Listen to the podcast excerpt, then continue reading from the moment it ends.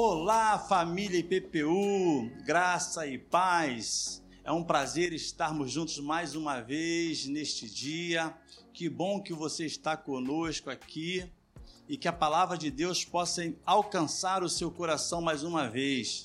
Estamos tratando de um tema maravilhoso que tem edificado e libertado muitas vidas, que é o tema de compulsão. Hoje, de fato, estaremos entrando nas compulsões mais importantes.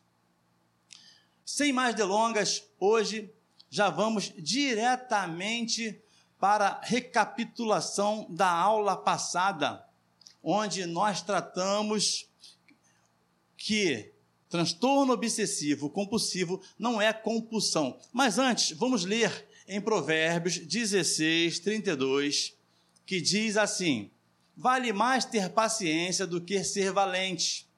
É melhor saber se controlar do que conquistar cidades inteiras. Lá na carta do apóstolo Paulo à igreja das regiões da Galácia, em Gálatas, diz assim, Gálatas 5, 22, 23, Mas o Espírito de Deus produz o amor, a alegria, a paz, a paciência, a delicadeza, a bondade, a fidelidade, a humildade, o domínio e o domínio próprio, e contra essas coisas não existe lei. Lá em Provérbios também, 25, versículo 28, está escrito: Quem não sabe se controlar é tão sem defesa como uma cidade sem muralhas. Então, como eu disse aqui, na aula passada nós vimos que compulsão não é toque, e que toque transtorno obsessivo compulsivo é mais complexo ou tão complexo que compulsão. É isso mesmo, irmã Márcia? É e o que é mesmo. é compulsão? Compulsão é um comportamento inadequado, excessivo, repetitivo. A pessoa não consegue controlar esse, esse comportamento. Ela precisa fazer o comportamento para que ela tenha um certo alívio a princípio dá prazer, mas depois traz culpa e vergonha. É, compulsão são atividades voluntárias ou são atividades involuntárias? Involuntária. A pessoa não consegue controlar, ela precisa fazer. Tanto que o, o, o, paciente usa muito essa palavra, mas eu preciso fazer, é uma urgência. E enquanto ela não faz, ela não tem alívio, ela não tem é, descanso ou não relaxa, porque o corpo e a mente estão ali trabalhando só com aquele pensamento fixo. Preciso fazer determinado comportamento. Tem muita gente que liga compulsão a substâncias químicas, ou seja, somente substâncias químicas. É certo dizer isso ou é errado dizer Não, isso? Não, é um engano. Não são só os alcoólicos ou os dependentes químicos de droga que são compulsivos Pessoas que não usam nenhum tipo de substância química também conseguem produzir esse comportamento e sofrer dessa compulsão. Qual é a diferença, então, agora, não está no nosso script, de uma pessoa que tem compulsão por substâncias químicas e de um viciado em substâncias químicas? Qual seria? Você consegue diferenciar de um, de um viciado em álcool a gente pode dizer isso? Viciado em álcool? É Não, é certo dizer? Dependente, dependente químico. Dependente químico de álcool e de uma pessoa compulsiva em... Em, em, em, em outra coisa qualquer sem ser química. Existe compulsão por álcool? Por, Não, o, ou seria o quê? Qual a, a partir do momento que é dependente químico do álcool, se habituou a ingerir esse álcool, ele se torna um compulsivo. Entendi. Uma coisa está ligada à outra. Entendi. Então a pessoa que ela adquire, que ela consome o álcool descontroladamente. Isso, ela adquire a compulsão. E a compulsão vai fazer ela se tornar dependente do álcool.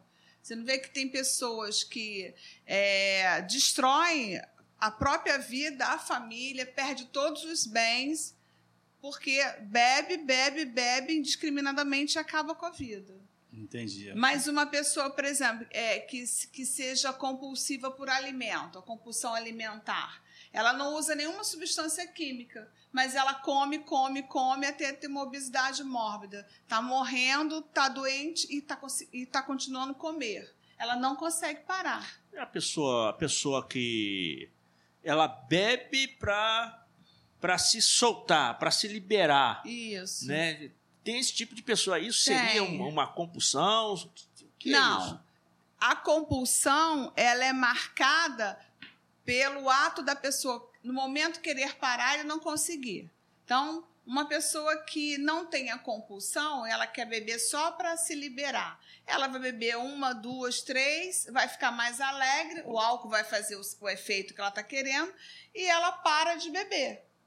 Ela não tem compulsão. Mas o compulsivo é aquele que começa, é o que o alcoólico anônimo diz, né? Evitar as 24 horas e evitar o primeiro gole.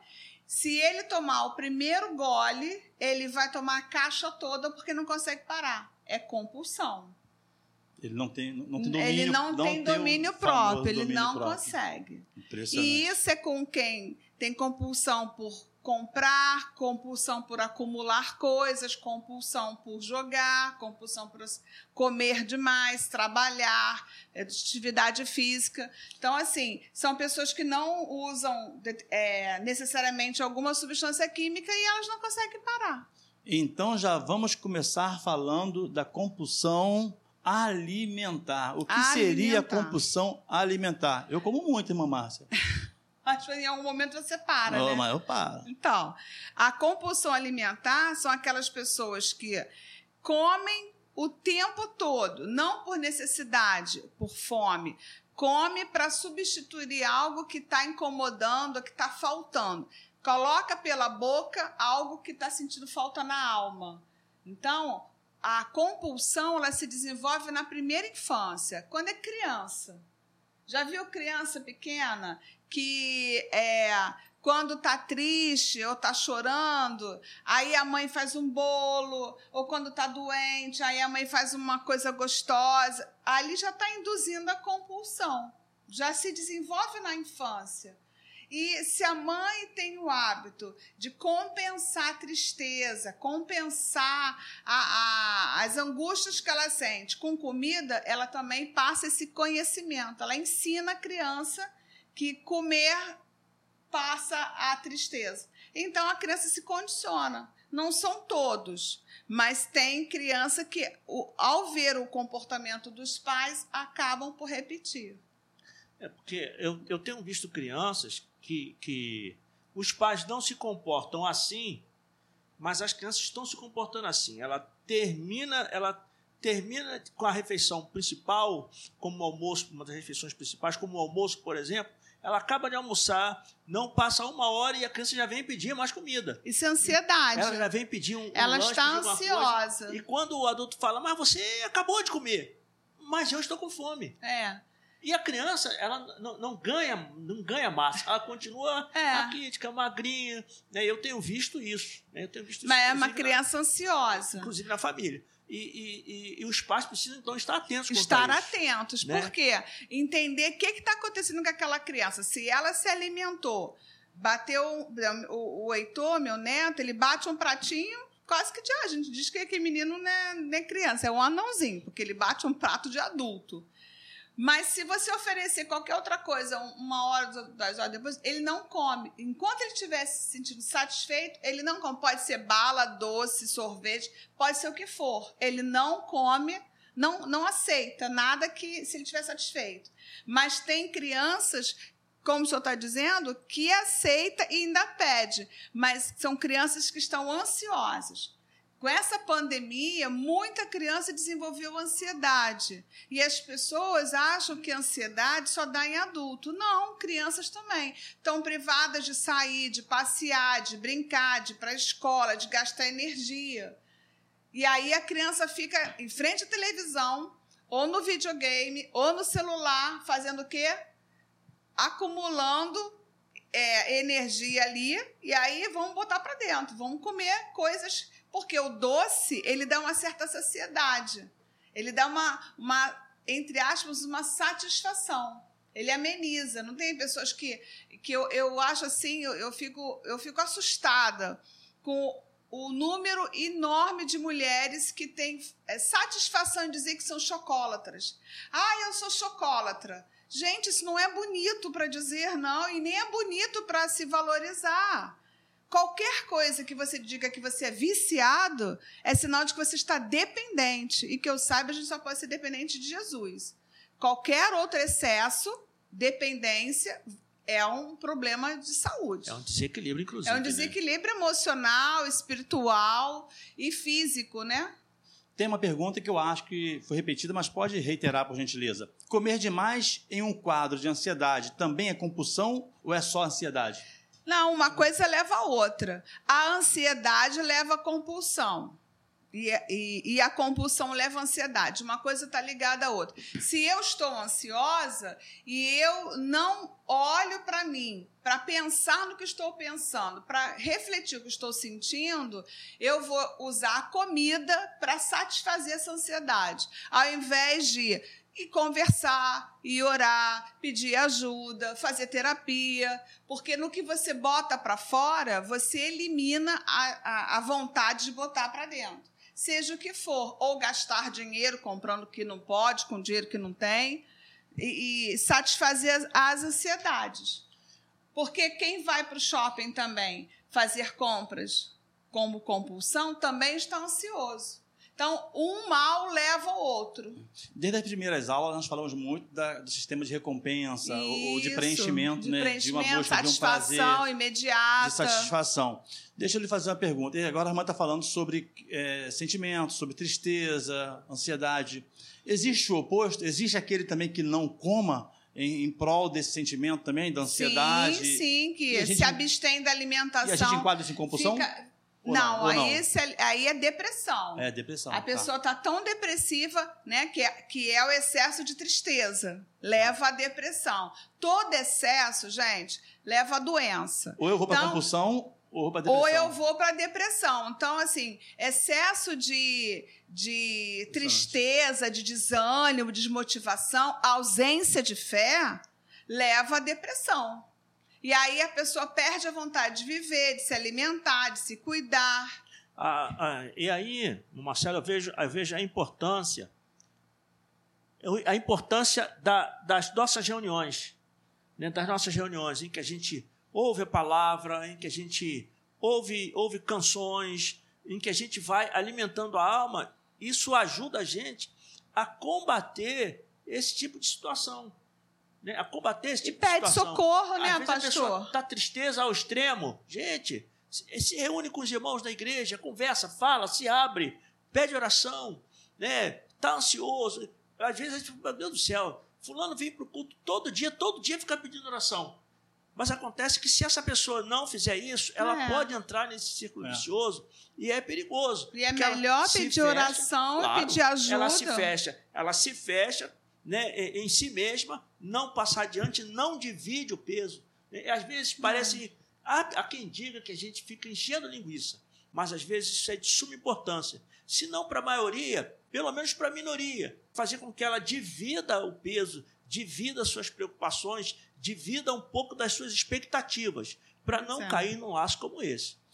Vamos, então, vamos falar sobre a compulsão alimentar, Isso. gente. Olá. É uma compulsão que a pessoa come sem necessidade do, do alimento em si para o corpo, ou seja, ela não está comendo porque ela precisa se alimentar, porque o corpo está reclamando. Ela está comendo porque a alma está pedindo o alimento. Ela está colocando para dentro aquilo que a, a ansiedade, a tristeza dela, a depressão, a angústia está fazendo com que o cérebro funcione dessa maneira. E a pessoa come, come, come, alguns ah, chegam a vomitar e comem de novo.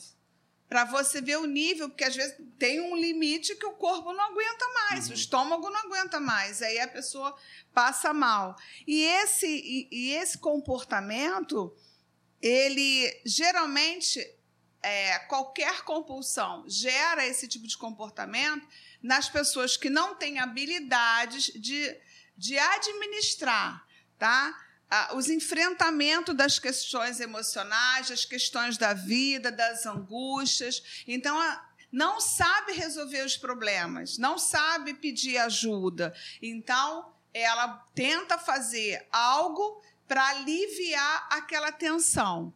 Então, Uma delas é a compulsão alimentar. E isso, qualquer comportamento compulsivo, ele gera culpa e vergonha. No início dá um prazer.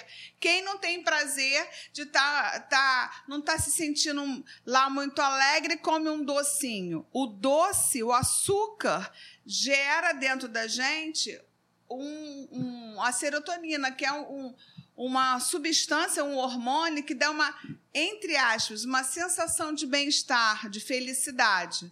Só que comer uma caixa inteira de chocolate ou uma barra inteira em dois segundos, isso já é uma compulsão. E as pessoas não entendem a, diferença. Uma coisa é eu comer uma sobremesa depois de uma refeição, ou comer um, no lanchinho um pedaço de alguma coisa. Outra coisa é eu comer um pão doce inteiro, um, uma caixa de bombom inteira, é, é, muito, muitas calorias, muitos doces, uma pizza inteira. Tudo que é demais e excesso está faltando equilíbrio. E o que está fora do equilíbrio está fora do domínio próprio. Tem efeitos colaterais mortais ou não? Claro Dá que tem. Administrar. A compulsão alimentar, por exemplo, a pessoa pode chegar à obesidade mórbida, Marcelo. Aí como é que fica o coração? Não é?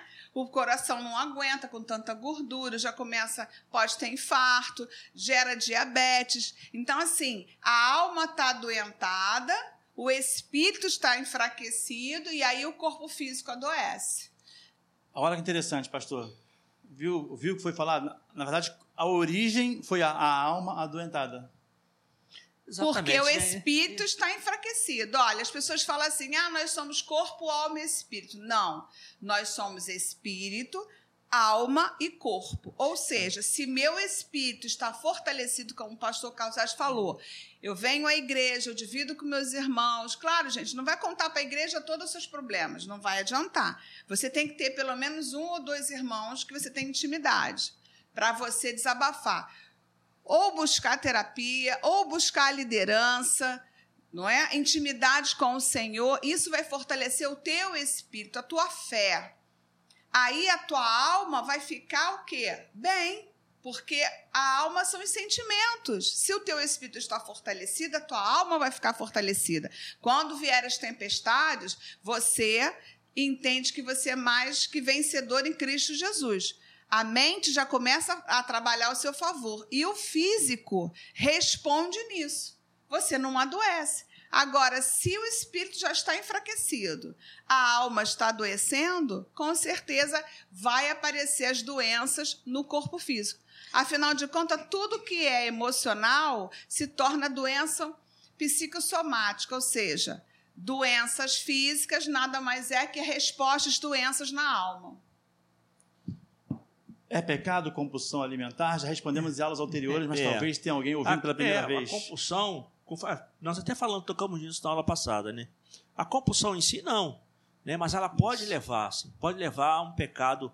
A, a, a, é pecado grave, inclusive. Né? A gente acha que pois pecado é. grave é só o adultério, mas você não ter esse controle no que diz respeito à alimentação, Pode gerar, sim. Pode gerar pois um é, porque você aí. abre brecha para onde? Exatamente. O espírito gula. da gula, é, que é um demônio. Glutão é um demônio. Então, as pessoas não têm esse entendimento.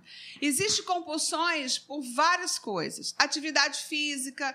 Algumas pessoas que fizeram um trabalho de emagrecimento e aí associaram atividade física para isso. Elas temem voltar à obesidade ou engordar, começam a se tornar compulsivas. Outra compulsividade que poucas pessoas falam é do trabalho. A pessoa precisa trabalhar para se sustentar, sustentar a família, isso é lógico. Mas se eu não relaxo a minha mente, se eu chego em casa, continuo trabalhando, se eu trabalho sábado, domingo e feriado, não dou assistência à família, não vou à igreja, tudo eu boto o trabalho no primeiro lugar, eu estou idolatrando o trabalho. Aí já é um pecado. E isso leva à compulsão. É, a gente a estava falando ainda há pouco né, sobre a questão, a questão do equilíbrio. Né? E também estávamos falando sobre a questão das crianças já estarem é, propensas a isso. Mas eu acredito que começa com, começa com o adulto, que não coloca sobre a criança a necessidade do, do equilíbrio. Então você já começa, desde criança, você começa colocando, a condicionar a criança a trilhar um caminho desse. Uhum. Né? É, outro dia desse, estava conversando com um dos meus netos, e ele estava falando, eu perguntei para ele, aí, mas qual série que você está? Aí ele disse, oh, oh tô, tô na quinta, aí depois vou fazer a sexta, aí na sétima, vou para a escola militar. Puxa vida, que droga, que não sei o quê. É, aí ele arrebatou a conversa dizendo, é, né, mas tem que estudar para ter um bom emprego e ter um bom salário. Bom, ele não tirou isso dele mesmo. Não. Isso é uma conversa em casa, com os pais, com os responsáveis. Então, na orientação que o educador, que os pais, que os responsáveis têm, né, até aí mesmo, é preciso é, observar o quanto a criança absorveu, como ela absorveu e como é que ela vai tocar a vida. Porque... E se isso não está gerando uma ansiedade Exatamente. nele. Vai chegar uma hora que a criança ela vai ter que ficar mais distante. E aí, como foi que você preparou essa criança para enfrentar o mundo? É, eu acho que tudo Exatamente. começa, não há dúvida nenhuma, irmãos, não começa na igreja, começa em casa. Tudo começa em casa, inclusive a nossa adoração, ela começa em casa. A é. gente pode ter um entendimento é, que eu já escutei muito isso no consultório. É, alguns homens usam o trabalho como fuga. Deixa eu abrir um parênteses antes da irmã entrar nessa, porque eu acho que tem um monte de homem que usa é, essa compulsão agora porque ele não entende ainda como compulsão, Isso. mas fala com orgulho. É, que é, se acha super trabalhador. Que é a compulsão de, por trabalho que a gente vai falar agora. Porque vai de domingo a domingo. Isso não é saudável, porque a mente tem que ser desligada disso. E outra coisa, eu já escutei maridos dizerem isso. Ah, minha casa é tão difícil, parece um inferno, uma confusão com a esposa, os filhos não obedecem, é uma situação complicada. Então, eu prefiro estar no trabalho, que eu tenho mais paz, do que estar na, em casa. Sendo que a família é dele. Então, se a casa dele está um inferno, é porque ele não está tomando as rédeas dessa casa, está deixando de ser o cabeça. Muitos homens estão se tornando omissos, deixando de ser o cabeça, e mulheres não conseguem ser as auxiliadoras e não saem do lugar de liderança. A liderança não é das mulheres, é dos homens. Então, mulheres que não saem do lugar que estão ocupando erradamente e os homens que não assumem os seus próprios lugares estão se tornando compulsivos pelo trabalho trabalho e acham que isso é maravilhoso, porque não é um vício, acham que não é uma compulsão, não sabe que estão adoecendo. Aliás, tudo hoje coopera para isso, não é isso, Marcelo? Isso. Tudo coopera para isso. Nós, nós comentávamos no tema passado, no tema passado, sobre empoderamento feminino, né? Alguém fez esse tipo de comentário né, de que os homens estão se afastando da sua função de liderança dentro do lar onde a mulher também equivocadamente assume uma posição que não é sua. Então, é, é, é, é um abismo chamando outro, outro abismo. abismo. Quando chega a uma situação como essa, a ponto do sujeito achar que é melhor ele estar no trabalho do que estar dentro de uma casa confusa, isso não começou ali. É. Pode ser que nem tenha começado com o casamento desse cidadão.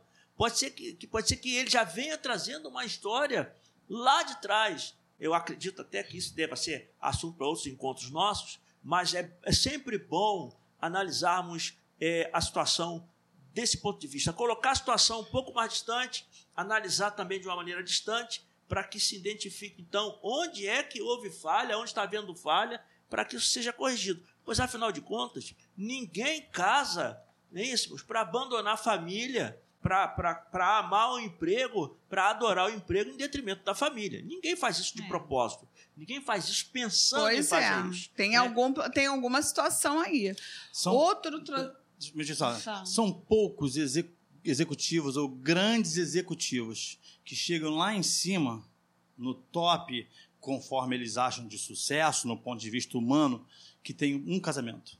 Pois é. Na maioria ou estão um sete casamentos, feliz, seis é. casamentos. Ou quando chega. Por quê? Porque eles estão sempre inseridos nisso aqui. Ó. Se a dedicando. Vida, a vida workaholic, sabe? 24 horas de trabalho, liga para todos os funcionários de madrugada. Aí o casamento já é infeliz, aí o cara não quer ir para casa, aí fica trabalhando até tarde. Aí a mulher também, quando trabalha, não quer ir para casa, fica trabalhando até tarde. Aí deixa os filhos sendo criados pelas babás. É. Quando não são criados pelas babás, são criados, criados por terceiros. Aí a família acabou aí e eles família... nem perceberam. E a gente vê a ação do inimigo né, arquitetando isso tudo no mundo, conforme foi falado em aulas anteriores. Aí o casamento acabou, a criação dos filhos, relacionamento com os pais não tem afetividade nenhuma, aí o filho chama babá de mãe, não tem afetividade nenhuma com os pais, é. vida financeira bagunçada, a gente vê como é que as coisas vão ficando, né, irmãos? Cada vez mais difícil. E agora vamos falar daquele transtorno que as mulheres amam. Não que os homens não tenham, tá? Porque pois também é, os homens, os homens têm, mas, também têm. mas sem machismo, mas, mas sem as machismo. mulheres são o alvo, né? Porque gostam mais de shopping. É Isso o aí. transtorno compulsivo por compras, que passa batido, as pessoas não percebem que essa mulher está adoecida. Ou esse homem, né? Ou este homem, porque ele está comprando o que não precisa com dinheiro que não tem para mostrar para quem não gosta. É uma brincadeira que a gente faz, mas é exatamente isso. Se ela observar bem, eu escutei assim no domingo passado é, amigas dizendo que tem mais de 20, 30 pares de sapatos. Gente, para que isso? Não sei quantas bolsas. É, ontem eu conversando com uma amiga, que tem três guarda-roupas. Se ela tem três guarda-roupas, aí eu ainda perguntei, e tudo isso é cheio de roupa mesmo? Roupa sua, roupa de cão? Não, Márcia, é tudo minha roupa. Eu Falei, então eu, de- eu devo ser um ET, gente. Fala para trazer pro o brechó aqui meu da igreja. guarda-roupa é dividido com o meu marido e eu só tenho uma banda. E, tá, e eu acho que tem roupa demais ali. Toda vez que eu compro coisa nova, eu tiro o velho ou o que eu já usei, já enjoei, para dar espaço. Então, é, que necessidade é essa? Essa mulher tem que se, tem que se perceber, e esse marido, ou a família, que necessidade é essa que ela não pode passar num shopping ou numa loja e resistir e comprar mais um par de sapato, mais um par de sapato. E É a questão, é a questão que a gente estava falando há pouco, né? É a questão do desequilíbrio. Sem querer ser machista, mas aí eu fico me perguntando, essa- essas, essas, essas senhoras que passam por esse tipo de problema, elas trabalham, têm sua renda própria, dependem exclusivamente do marido para ter esse descontrole? Porque me parece que quando a situação é normal, você começa a sentir o drama quando, quando a fatura do seu cartão começa a chegar. E você não tem dinheiro para pagar. Para que isso sirva de. Mas a de grande alerta. maioria, mesmo quando trabalha e, e- e colabora, quando casa não é nosso dinheiro, pastor? Então, se é nosso dinheiro, nós temos que sentar, fazer, pensar nas despesas da família e toda a família tem que ter projeto. Não existe dinheiro sobrando. Dinheiro tem que ser encaminhado para fazer alguma coisa, um sonho, realizar um projeto, economizar, né? Guardar para alguma dificuldade. Então, se está só comprando coisas que não precisa, a gente fala muito das mulheres e brinca muito com os sapatos, mas tem homem que gasta muito dinheiro em equipamento de carro. Não é? Sim, Gasta demais. Ou coisa de futebol, não é? Ou alguns aparelhos eletrônicos. Eu tenho, eu tenho colegas ainda do tempo de Marinha que eles gastavam um absurdo em caixa de som, em, tele- em televisão, em, em- em, é, notebooks. Às vezes já tinham dois, três computadores em casa, mas ele queria um mais moderno. Então, assim, os homens também têm o transtorno compulsivo, mas não se observam. E as esposas também não prestam atenção. Parece, entre aspas, uma desorganização financeira. Por trás de uma desorganização financeira existe uma compulsão. Algo muito mais sério do que somente uma desorganização. Daí a importância de- de- do, do casal ter, ter aquela visão, a visão bíblica, aquela visão bíblica de, de ter sua, sua, sua, sua posição. Não, minha posição é essa. Não, e a minha é essa.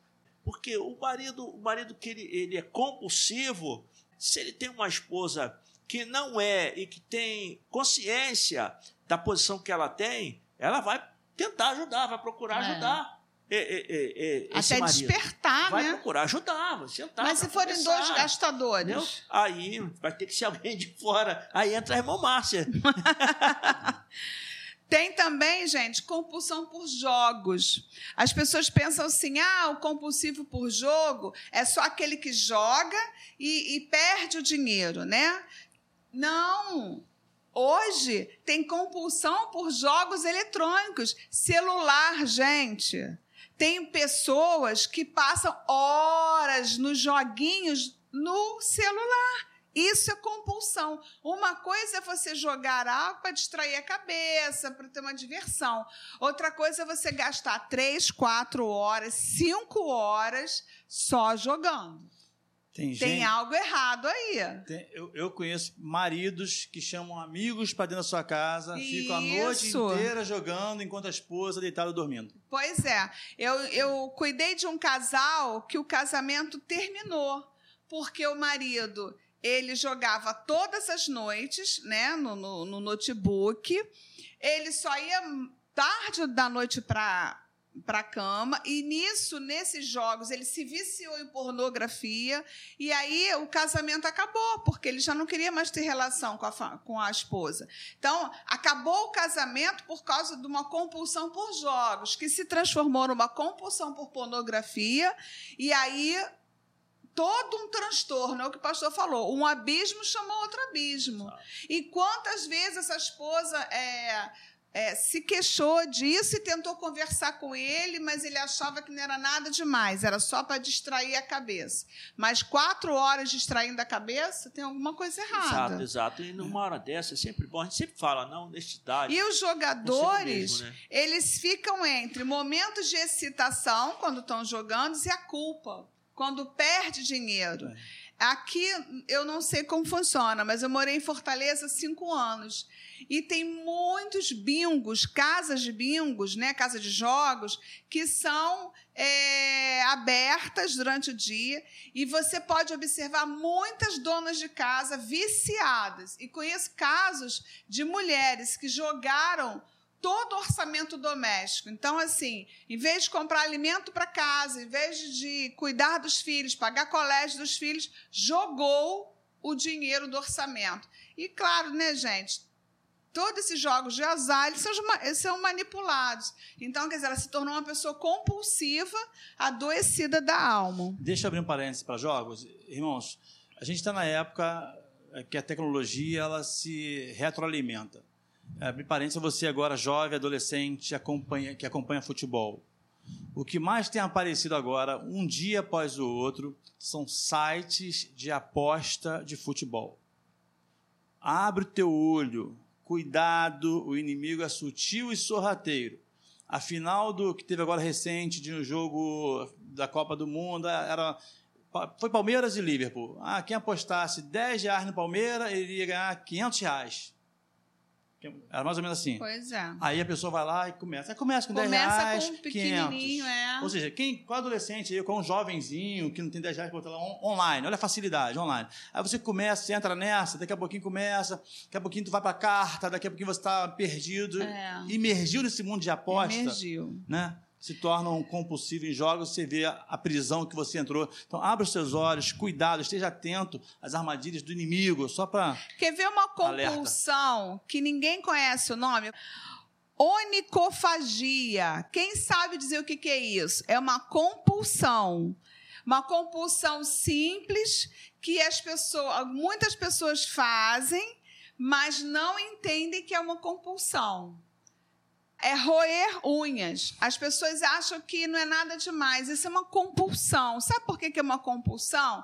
Porque você está com um comportamento de roer sabia. unhas, de, é, desviando o seu pensamento da angústia que está sentindo, da ansiedade, da preocupação, do medo, para um comportamento, entre aspas, simples, não é?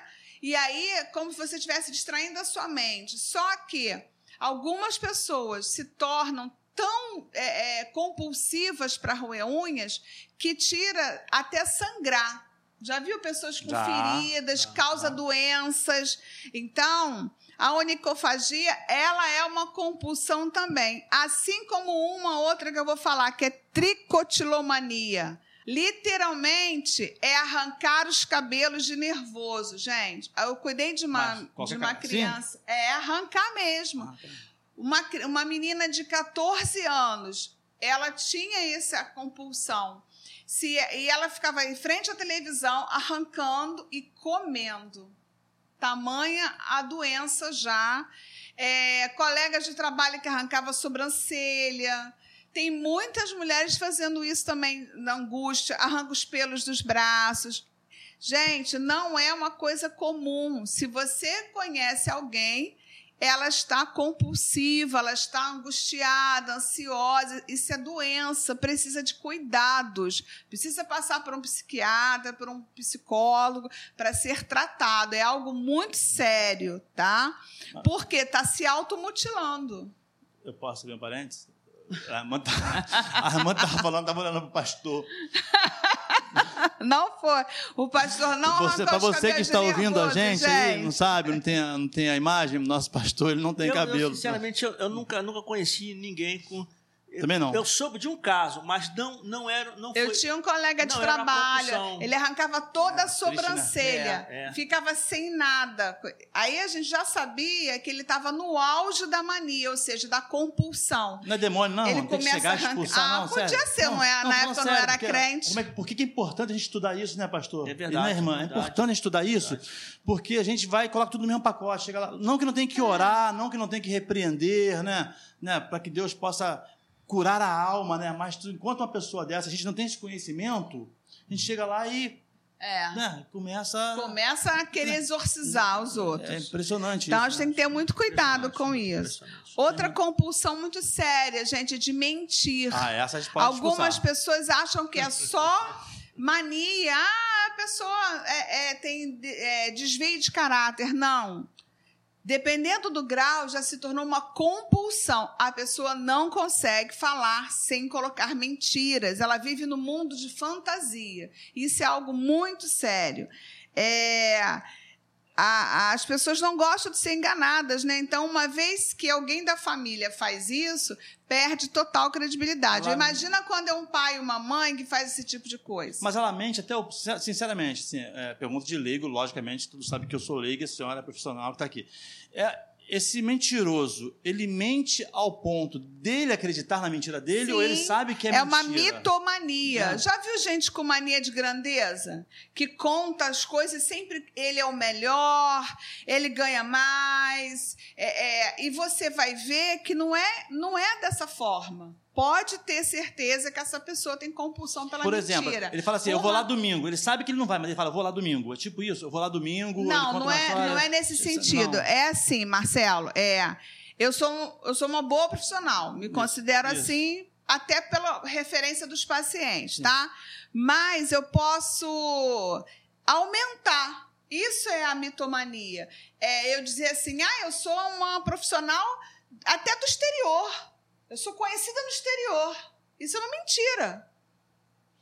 Se não for um brasileiro, por acaso, que acessou, não. Eu, eu conheci... Que sucesso eu tenho para ser uma, uma, uma, psicóloga conhecida no exterior. Isso uhum. é uma mitomania, ou seja, eu me coloco como um mito, mito, como alguém de suma importância. Eu conheci um, eu conheci um irmão de uma certa, um certo grau de responsabilidade dentro da igreja ele, ele, ele, ele era, não sei se ele mudou, muito tempo que eu não vejo, mas ele, ele, tinha, esse, ele tinha esse perfil.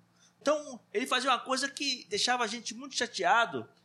E quando ministrava estudo, o que ele fazia? Ele pegava estudo de uma outra pessoa, entende? Ele suprimia o nome do autor e colocava o seu. Era chato porque a gente sabia que o estudo não era dele. E isso é crime, é plágio. A gente sabia disso.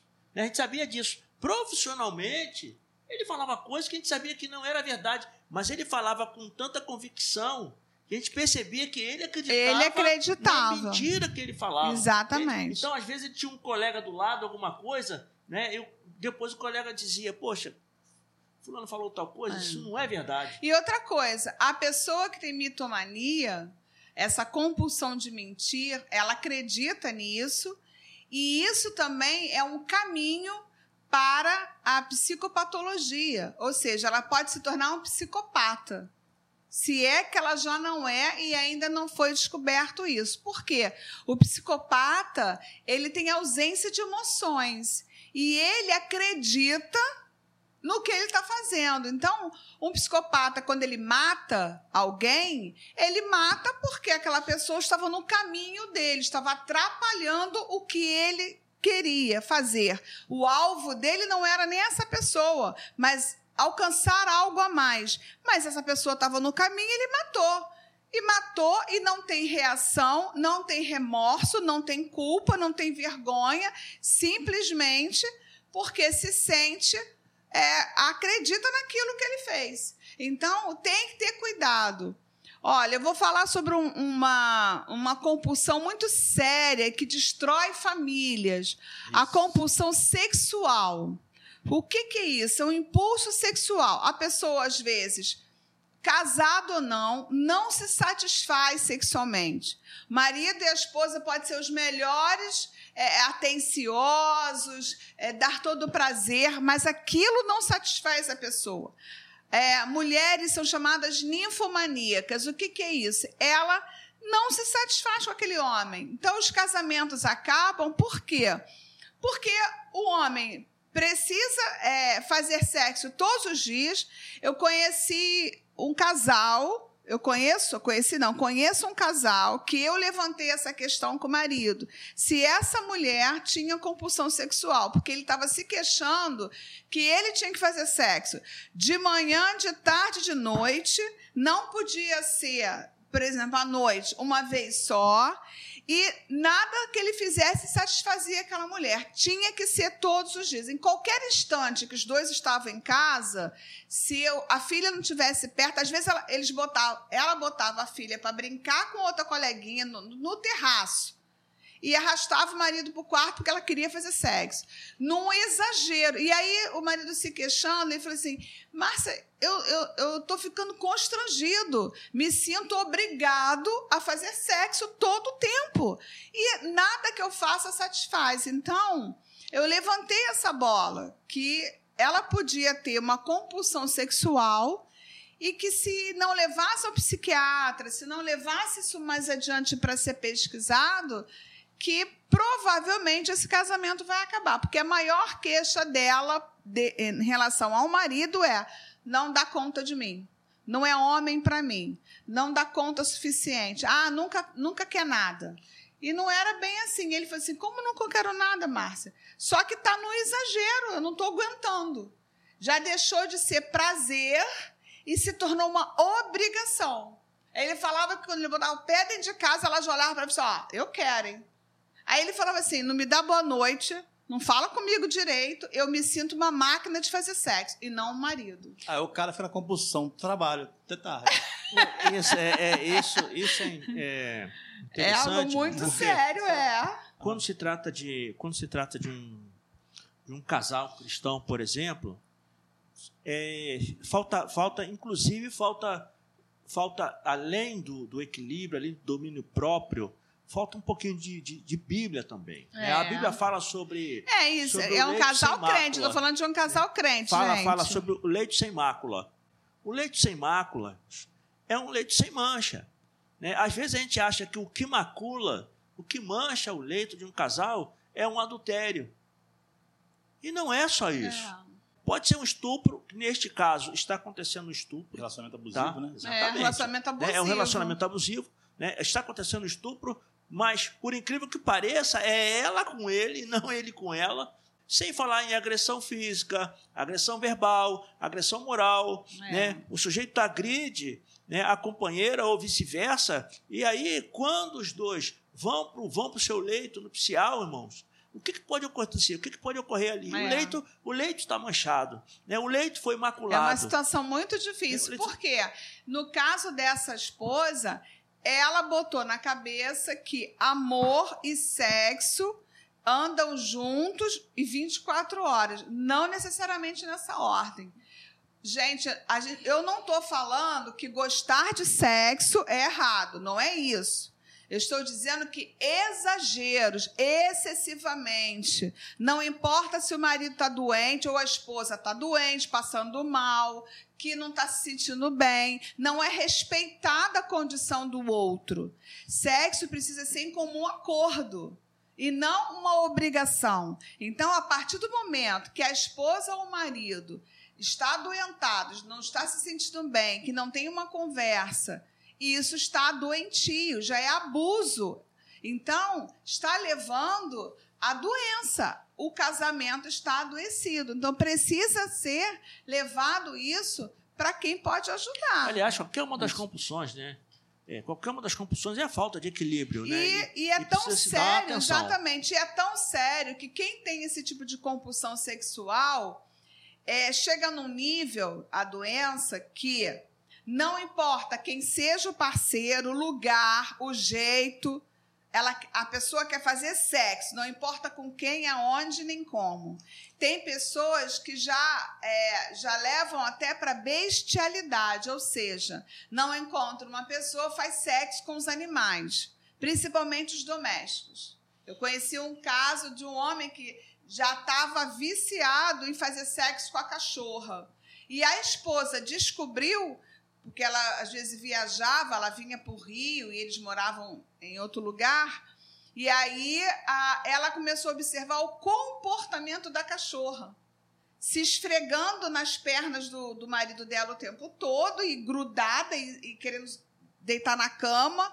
E aí ela começou a achar aquilo esquisito. Um dia ela chegou sem avisar e ela pegou o marido fazendo sexo com a cachorra. O nível de compulsão dele já estava tão é, grave que ele já estava partindo para a bestialidade. Aí, gente, a, a, a doença tomou conta mesmo. Não, e é biblicamente, biblicamente, Isso. tá? A palavra de Deus, ela condena esse tipo de comportamento. Condena esse tipo de comportamento. Sexo entre ser humano e animal é condenável claramente pela palavra de Deus, por Deus isso é condenável. Então, se, é, se tem alguém nos ouvindo né, e quer ter um relacionamento com Deus e passa por esse tipo de problema, procure um profissional e trate disso. Porque provavelmente ele não está só com uma questão emocional, está com uma questão espiritual Isso. também. E é sempre e bom também. cuidar disso paralelamente. Pois né? é. Nem tudo. É, é, eu conheço um pastor, Alcione Emery, que ele diz que nem tudo é físico, nem tudo é espiritual e nem tudo é psicológico. E às vezes é um pouquinho de cada coisa. É o caso dessa pessoa. Pastor, quando que um casal que está para casar deve conversar sobre isso? Casal que está para casar, noivo, para casamento marcado, ele deve conversar sobre isso, não deve conversar sobre deve. isso, está para casar. Deve, deve ser conversado. É, e depois de casado, como é que é essa conversa? E, é, por isso, isso é, que é, é, por isso que a gente, Sim. quando a gente conversa com jovens, isso. a gente é radicalmente contra essa história de ficar. De vez em quando tem um jovem perguntando, pastor, é pecado ficar? Não, não é pecado ficar, não é pecado, mas não é o correto, não é bom. Não é bom. Por quê? Porque o ficar não tem, não existe compromisso no ficar, não existe responsabilidade no ficar. Não existe. respeito. Eu não vou pensar na pessoa, eu não vou respeitar a pessoa. Então, se eu entro no relacionamento, no relacionamento não é para ficar, tá? Eu entro no relacionamento para levar aquilo até que a morte separe. Quando isso acontece, isso tem que começar logo. Isso faz parte do namoro, faz parte do conhecimento.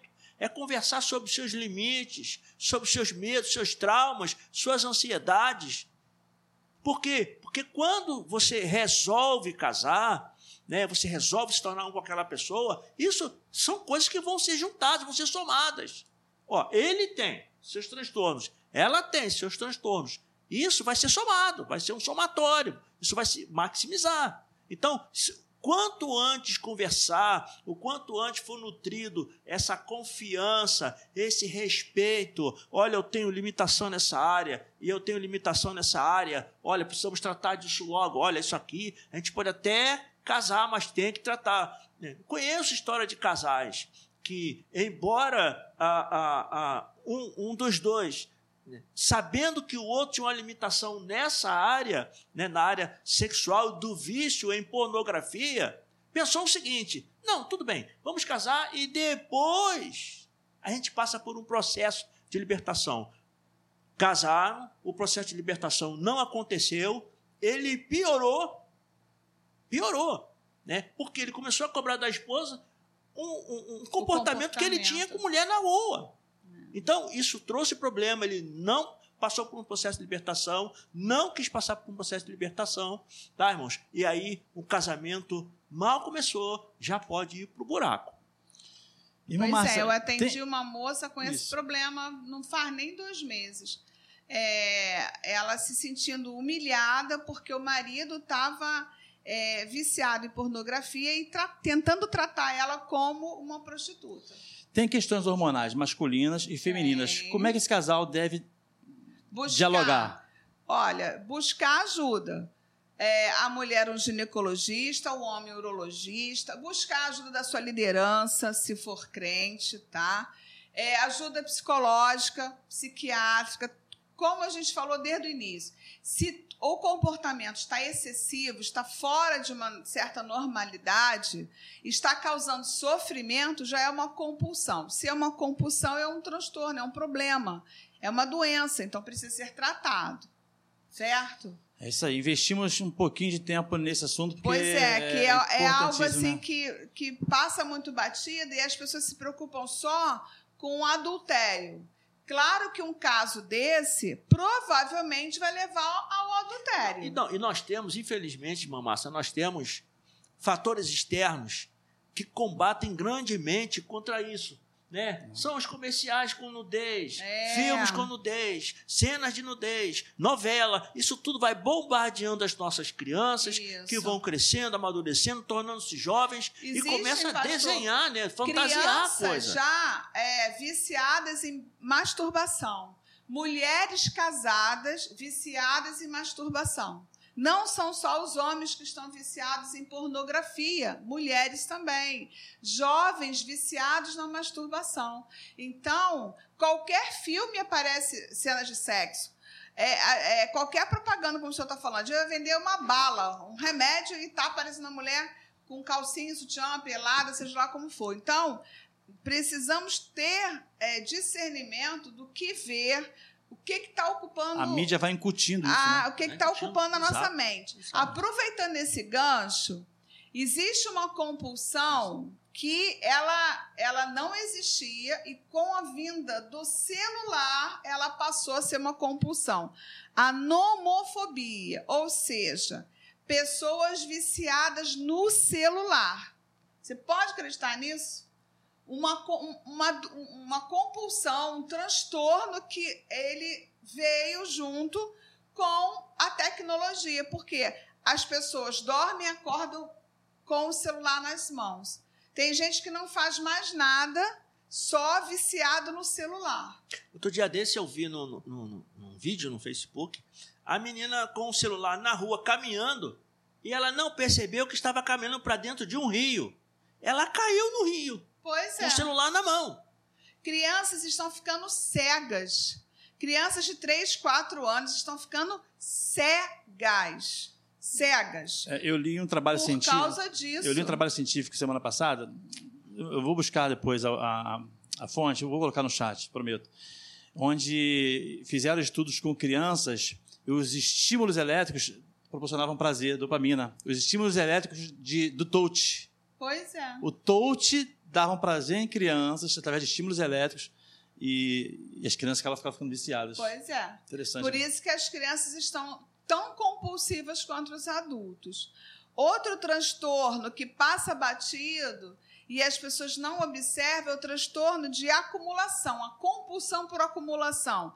Sabe aquelas pessoas que têm necessidade de guardar coisas que nem vão usar, mas têm a, a, a crença da escassez? Não, eu tenho que guardar porque é, vai, que eu, vai que eu precise. E aí começa a guardar coisas dentro de casa, acumulando material, roupa, sapatos, é, vasilhas, sabe? É, acumula, mas assim, tantas coisas na, na sua casa que daqui a pouco não tem espaço. A gente vê muito isso em algumas reportagens dos Estados Unidos. Mas aqui no Brasil tem muita gente assim. Os, os quintais são parque de diversão dos ratos, de tanta coisa acumulada ali e que não usa. Então, pessoas que guardam. é, Gente, passou de seis meses, não usou, pode dispensar, porque você não vai usar. Tem gente da minha idade, vou fazer 55 anos mês que vem, gente. Guarda o material da faculdade. Guarda os cadernos da universidade, guarda os cadernos do ginásio, ensino médio. Para que isso? Me diz. como lembrança. Não é uma folha, um, não. Guarda o material. Livros que não usa mais, que as traças estão comendo. Gente, passa adiante. Eu, eu, eu, eu tinha, um, eu tinha um, uma coleção de revistas da Escola Bíblica Dominical, na denominação onde eu congreguei. Então eu tinha, eu tinha revistas guardadas no meu tempo de novo convertido. Eu já estou com mais de 30 anos, né? Nessa, né, caminhando com Jesus. Então, eu, eu, eu precisava de espaço para guardar isso. Pelo amor de Deus, precisava né? de espaço Coitada para da guardar isso. E eu, eu guardava. Não, ela sempre. Nessa, nessa parte, pelo menos, ela, ela não. Mas, mas a minha a, a Norinha chegou um dia na minha casa, meu sogro. Fez um "O que que é isso aqui?" rebuliço. Não, não, não. Isso tudo que o senhor tem aqui, o senhor pode procurar na internet que o senhor acha. Não precisa Isso. ocupar o espaço. E foi lá, tudo embora. Detonou isso aí, Jô.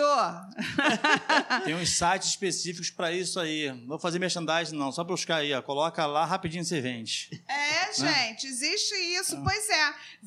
Vai fazer dinheiro com essas É. coisas, né? Garrafas, livros, revistas, né? Um monte de sapato. Ó, o bazar tá aqui aguardando os monte de sapato que vocês têm. Ainda vai ganhar dinheiro. Aquela, moe- Roupas. aquela, aquela moedinha, que, Pois aquela é. moedinha de 1970, Pois que era de um, é. de um, sei lá, um, vale muito mais. Vale, Então, vende. É, a gente precisa pensar nisso. Compulsão por limpeza é outra compulsão muito séria, que passa batido, né? Nós falamos muito no, no, no domingo passado. É, se você gasta mais de três horas do seu dia limpando uma casa, todos os dias você tem necessidade de fazer uma faxina, você limpa até o celular, lava né, o celular, porque passar um pano com álcool uma vez ou outra tá tudo certo, mas você constantemente tem necessidade, fica esfregando o álcool nas mãos, nos braços, ficar cheio de feridas, né? Uma preocupação exagerada com sujeira, com contaminação, vou ficar doente, vou morrer. Esses pensamentos são pensamentos de uma pessoa compulsiva por limpeza. E a compulsão por limpeza leva ao transtorno obsessivo compulsivo, o toque. Porque é uma limpeza tão exagerada. Mulheres que não têm relação com seus maridos como deveria ter, porque sente nojo do corpo do homem ou tem medo de se contaminar. O nível está chegando nesse ponto. Então, estou dizendo para vocês, são coisas que eu ouço no consultório. Eu tenho nojo do meu marido. Eu amo. As, as mulheres falam isso para mim, gente. Sou eu que faço, que sinto, não. As mulheres falam isso para mim, Márcia. Eu amo meu marido, mas eu tenho nojo de fazer sexo com ele. Olha o nível de, É. de adoecimento da alma desta mulher, tá? É, não fazem nenhum evento em casa, são incapazes de fazer qualquer evento em casa porque não querem que pessoas tragam sujeira para casa delas. Gente, estar em família, estar com os parentes é momento de alegria. Uma pessoa que deixa de comemorar qualquer data festiva porque ela não quer pessoas na casa dela, porque ela tem medo de contaminação, essa pessoa está adoecida. E a pandemia, ela está ressaltando muito essa compulsão por limpeza. Por isso que eu falei semana passada e estou falando de novo hoje. A pandemia trouxe para algumas pessoas um exagero do medo de morrer, de ser contaminado, de adoecer. Então, são pessoas que estão quase tacando fogo no próprio corpo. Joga álcool o dia inteiro, é, é, limpa a casa com, com água sanitária três, quatro vezes no dia.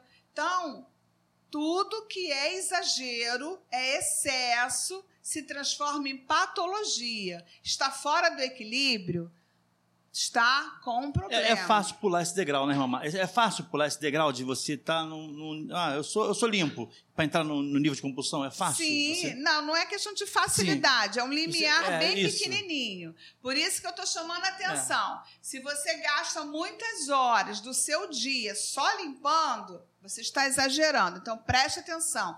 Se você tem medo, se você é incapaz de tocar em qualquer pessoa, até nas suas familiares, porque você tem medo de contaminação, você está de um, adoecido. De um aperto de mão, né? Um aperto de mão, um abraço. Como é que é abraçar uma alma? Máscara, né? As pessoas estão tão com dificuldade.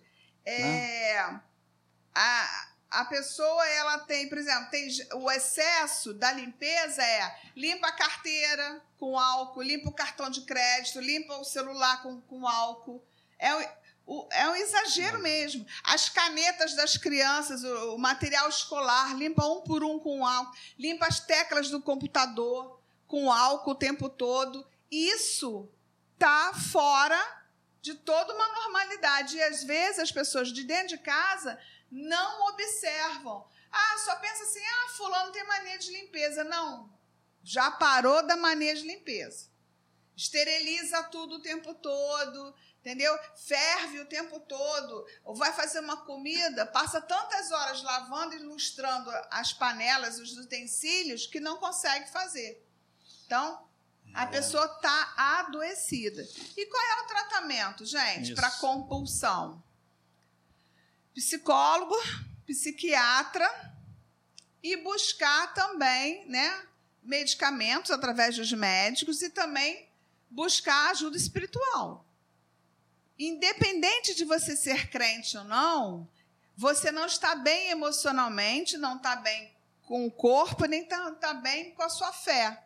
Então você precisa também de ajuda espiritual se fortalecer espiritualmente para que você possa fortalecer a sua alma e o corpo não adoecer. Então, quem chega à compulsão já perdeu o domínio próprio. Então, o espírito está abalado, está enfraquecido, precisa ser restaurado. E isso quem faz é a parte espiritual, é liderança, oração, jejum, são os cuidados, leitura da palavra, né? Lembrando que nós somos filhos de Deus, somos cristãos e precisamos estar ligado e entender que o mundo ele é físico e espiritual.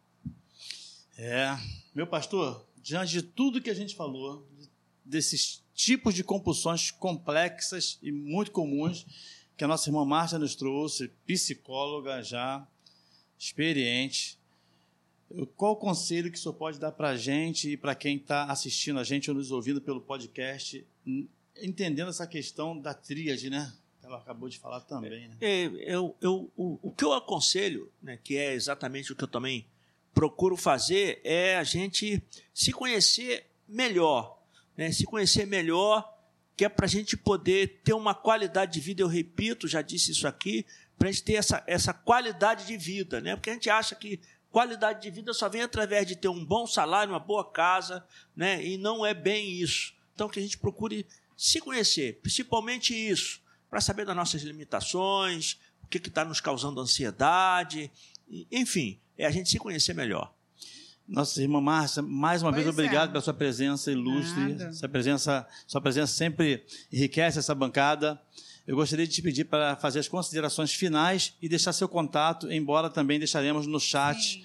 depois aqui. Gente, olha, é, complementando né, e, e testificando o que o pastor Sérgio falou, nós precisamos ter entendimento de que nós somos é, filhos de Deus e nós temos o maior e melhor orientador que pode existir, que é o Espírito Santo de Deus. Busque intimidade com o Senhor, com certeza Ele vai mostrar que você não está bem. E que é, quando a gente se afasta da presença de Deus, nós enfraquecemos nosso espírito. Então a alma ela se adoece muito mais fácil. Então, é, que a gente possa cuidar disso. A psicoterapia ela é justamente para isso, para gerar em cada um de nós o autoconhecimento.